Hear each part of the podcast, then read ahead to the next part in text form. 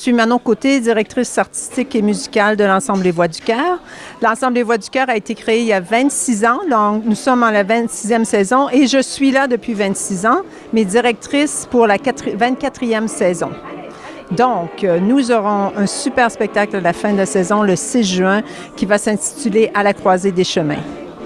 Donc, nous allons explorer la croisée des chemins, les chemins qui se croisent, qui se décroisent, euh, les rencontres, les rendez-vous manqués, les ruptures amoureuses, tout ce qui est en lien avec des chemins. L'ensemble vocal a été créé il y a 26 ans par Bernard Dionne, qui a été directeur pendant deux ans, et par le conseil scolaire de l'époque. Un groupe à quatre voix mixtes, et il y a environ une trentaine de choristes, on peut aller jusqu'à 40, ça dépend des saisons.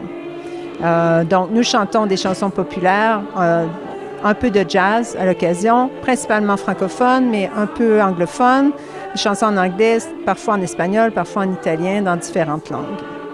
Donc, notre spectacle annuel aura lieu au théâtre Isabelle Bader le 6 juin, 15h et 20h.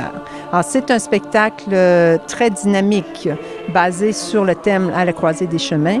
Et ce, ce seront une vingtaine de chansons avec des chorégraphies, des mises en scène théâtrales.